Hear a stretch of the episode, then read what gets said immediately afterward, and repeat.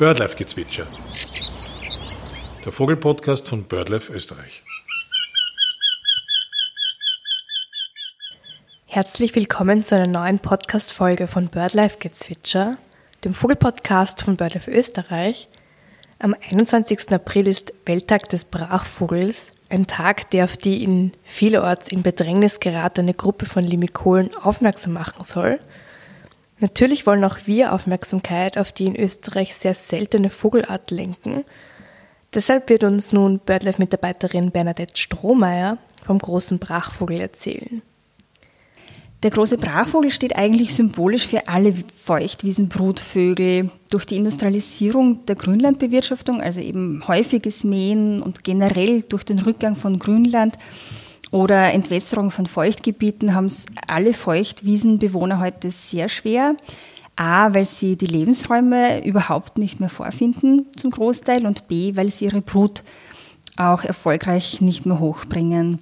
In Österreich gibt es in etwa 150 bis 170 Brutpaare, wobei die Verbreitungsschwerpunkte in Oberösterreich mit knapp 50 Brutpaaren und im Burgenland mit ca. 60 bis 70 Brutpaaren liegen. Außerdem brütet der große Brachvogel noch in Vorarlberg, Niederösterreich und Salzburg. Und zumindest in den vergangenen 20 Jahren sind die Bestandszahlen des großen Brachvogels in Österreich insgesamt relativ stabil.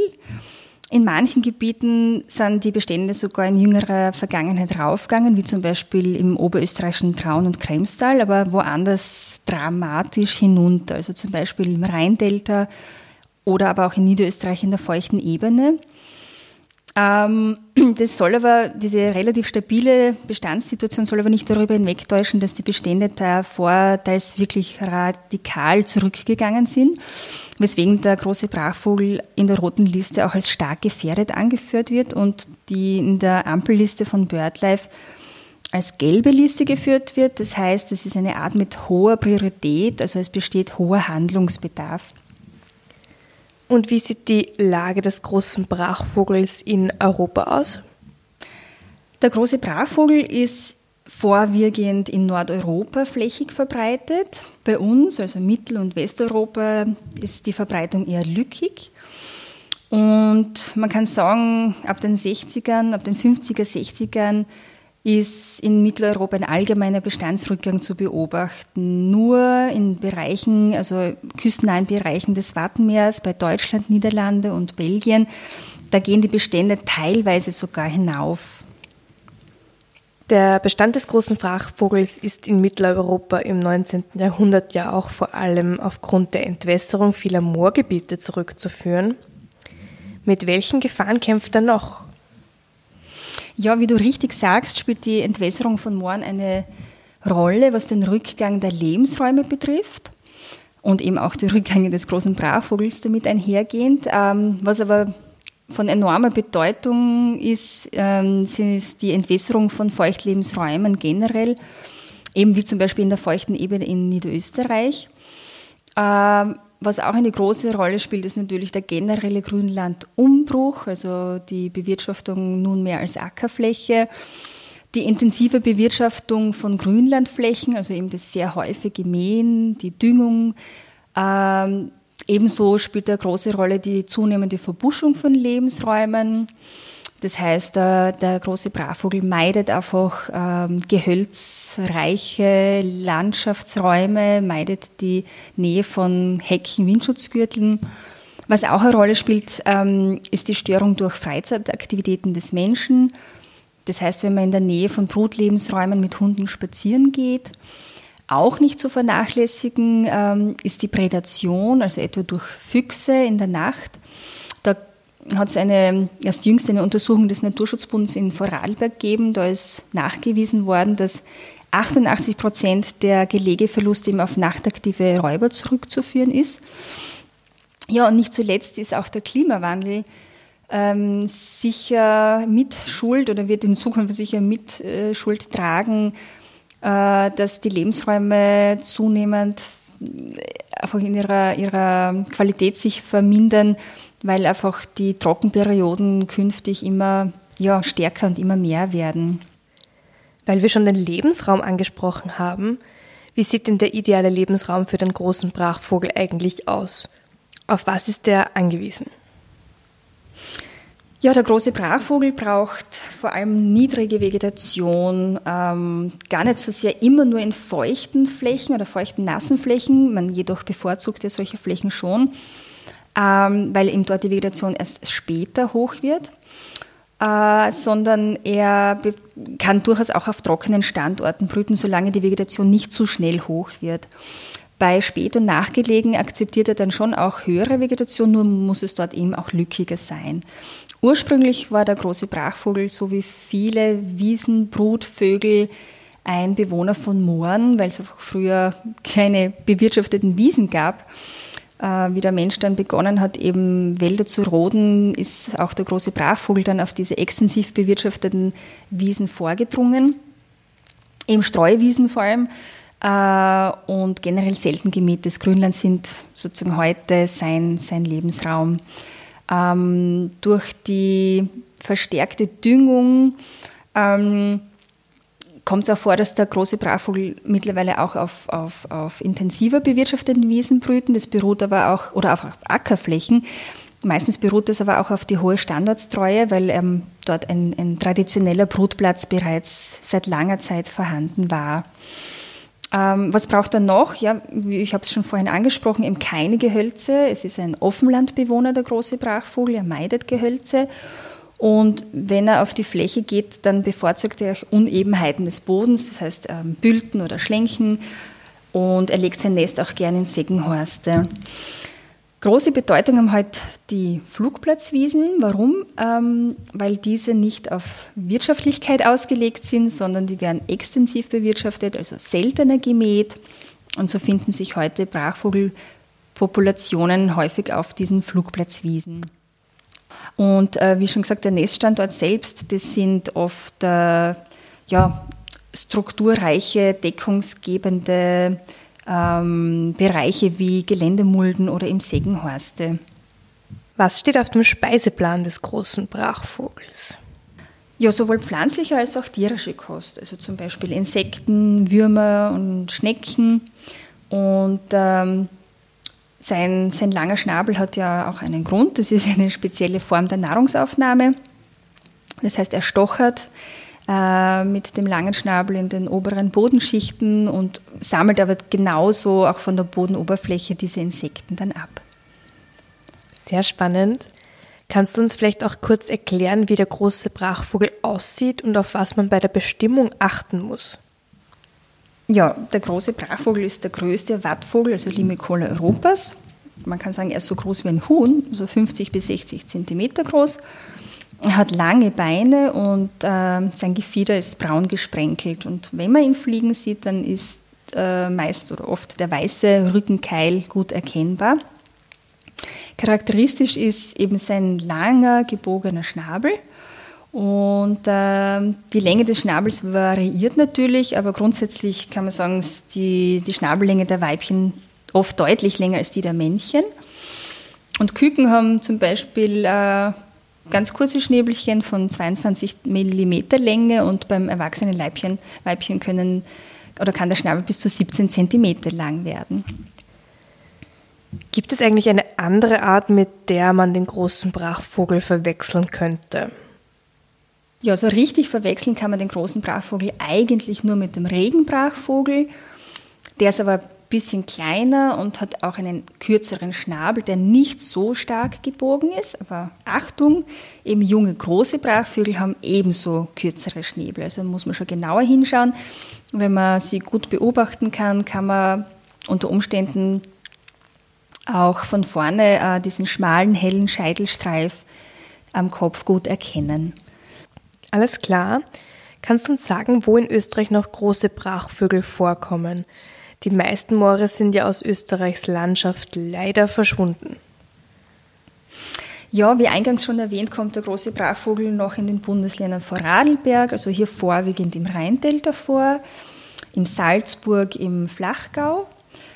In Oberösterreich, das besonders erwähnenswert ist hier, oder sind hier die Flugplatzwiesen Welser Heide, wo der Bestand kontinuierlich zunimmt, das Ibnermoor, Ibnermoor. In Niederösterreich kommt der große Brachvogel ebenso noch vor in geringer Bestandszahl, aber es gibt auch einen neuen Standort, eine Flugplatzwiese. Da hat sich eine Population etabliert. Ähm, die soll aber noch ein Geheimnis sein, wo sie ist. Wir wollen den Naturtourismus nicht so sehr dorthin lenken, aber ja, es gibt hier einen zweiten Standort mittlerweile. Und im Burgenland äh, findet man den großen Brachvogel noch auf den Sitzmannsdorfer Wiesen, im Seewinkel und im Hanschack. Wenn man den großen Brachvogel beobachten möchte, auf was muss man achten? Wichtig ist, dass man nicht in die Wiesengebiete hineingeht, wo er gerade brütet oder wo man ihn beobachtet, weil äh, er ist zur Brutzeit sehr störungsempfindlich. Man könnte außerdem ja auch die Gelege zertreten. Jetzt stehen zwei Fragen im Raum, aber fangen wir mit der, der Stimme an. Wie und wann ruft denn der große Brachvogel? Der große Brachvogel, der hat einen ganz einen, einen charakteristischen, flötenden, leicht wehmütig klingenden Ruf und am Ende, also vor allem bei der Landung am Boden, hört man dann dieses typische Trillern auch. Und das klingt so.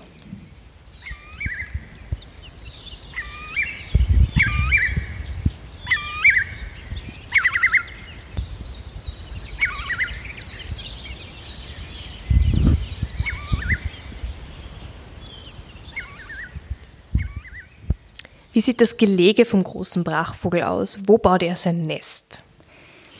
Ja, das Nest, das wird in niedriger Vegetation angelegt, aber wie schon eingangs erwähnt, braucht es dennoch gute Deckung, also Strukturen. Und der Brachvogel dreht dann eine Mulde hinein aus Gräsern und der Untergrund kann feucht sein, aber muss nicht. Also es kann durchaus auch ein trockener Untergrund, Untergrund vorherrschen. Wie viele Jahresbruten gibt es und wie viele Eier legt er im Schnitt? Eigentlich gibt es nur eine Jahresbrut, aber es kommt regelmäßig auch zu Nachbruten. Ähm, der große Brachvogel legt in der Regel vier Eier, in Ausnahmefällen kann er aber sogar fünf Eier legen und die werden dann vor allem vom Weibchen äh, bebrütet in regelmäßigen Abständen wird das Weibchen aber auch vom Männchen abgelöst, damit das Weibchen selbst dann auch auf Nahrungssuche gehen kann. Wenn es im Mai und im Juni heftige Gewitter gibt, sind in der Vergangenheit schon einige Gelege vom Kibitz verloren gegangen, unter Anführungszeichen, werden solche Wetterkapriolen auch dem großen Brachvogel zum Verhängnis. Ja, dadurch, dass die jungen Küken Nestflüchter sind und normalerweise schon ab Mai den Altvögeln hinterherlaufen, muss es nicht unbedingt zwingend sein, dass einmal ein Schlechtwetterereignis äh, dramatisch endet. Natürlich können die Küken bei langen Schlechtwetterperioden unterkühlen, vor allem dann, wenn das Gras hoch ist. Äh, insgesamt für die Population ist zu sagen, dass der Brachvogel eine sehr langlebige Art ist. Also es äh, gab schon Ringnachweise oder einen Nachweis, dass äh, ein Individuum 30 Jahre alt werden konnte. Ähm, und dadurch, dass sie eben eine hohe Brutortstreue haben, kann einmal ein schlechtes Fortpflanzungsjahr nicht oder es führt nicht zwingend dazu, dass es zum Zusammenbruch der Population kommt. Also einzelne Schlechtwetterereignisse sind nicht so schlimm. Schlimmer ist zum Beispiel eben der grundsätzlich niedrigere Grundwasserstand, der heute oft äh, vorherrscht. Wir haben nun schon einen guten Eindruck davon gewonnen, welche Gefahren dem großen Brachvogel Probleme bereiten. Nun meine Frage, Bernadette. Welche konkreten Schutzmaßnahmen setzen wir von BirdLife Österreich? Ja, ähm, also wir haben einige Projekte auch zum großen Brachvogel in der Vergangenheit umgesetzt. Zum Beispiel ähm, setzen wir uns im Ibner Moor schon seit Jahren für den Erhalt oder besser gesagt für die Verbesserung des Lebensraums ein. Unter anderem haben wir im Rahmen der Vielfalt Leben Kampagne dort fünf Hektar Wald gerodet und die Flächen wieder so hergerichtet, dass sie wieder mähbar sind. Ähm, oder auch in Kooperation mit Blühen Österreich wurde dies dort umgesetzt.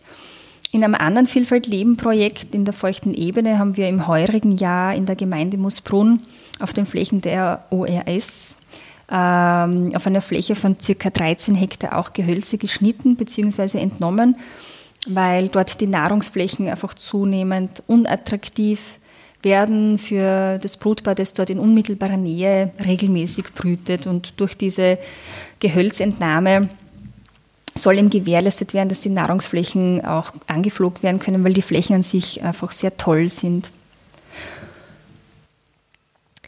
Welche Vogelarten profitieren noch von den Maßnahmen? Ich könnte mir vorstellen, dass da noch einige sind. Im Immermoor profitiert in jedem Fall die Bekassine auch. Also die benötigt auch diese ähm, feuchten Flächen zum Stochern, zum Nahrungssuchen, aber auch der Kiebitz. Und in Moosbrunn äh, profitieren all jene Wiesenbrüter, die eben die Nähe zu Gehölzen äh, meiden, also einfach alle Offenlandbrüter, wie zum Beispiel das Schwarzkehlchen. Wie kann man als Einzelperson den großen Brachvogel unterstützen? Ähm, ja, wir haben zum Beispiel in Moosbrunn eine Firma beauftragt, die Gehölze zu entfernen und diese Firma haben wir in Mithilfe von Spendengeldern finanziert. Das freut mich persönlich wirklich sehr, wenn man die Spenden direkt in die Umsetzung von Schutz- und Erhaltungsmaßnahmen fließen lassen kann.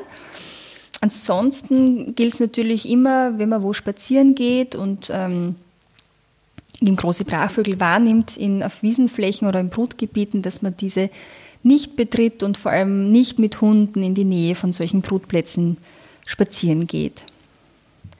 Der große Brachvogel ist ja ein Zugvogel. Wo überwintert er? Der große Brachvogel ist ein Kurzstreckenzieher. Ähm, jedoch also gibt es auch bei uns Überwinterer, und zwar im Rheindelta, da kann es in milden Wintern wirklich hunderte überwinterte große Brachvögel geben. Und ansonsten überwintert der Brachvogel an den Küsten Westeuropas oder auch an den Küsten des Mittelmeers und, und Afrikas. Ich für meinen Teil habe meinen ersten großen Brachvogel heuer schon Ende Februar beobachten können. Wann kommen Sie denn in der Regel zurück und wann fliegen Sie ab? Ja, das ist früh. Ähm, auch ich habe von einer Sichtung in der feuchten Ebene schon vom Jänner gehört, aber ich glaube, das wird wahrscheinlich ein Ausreißer gewesen sein.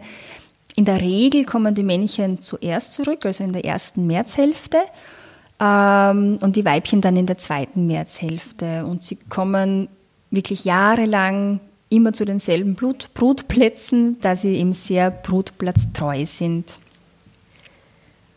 Liebe Bernadette, ich stelle diese Frage immer am Ende jeder Folge, damit die Zuhörerinnen unsere BirdLife-Mitarbeiterinnen auch etwas besser kennenlernen.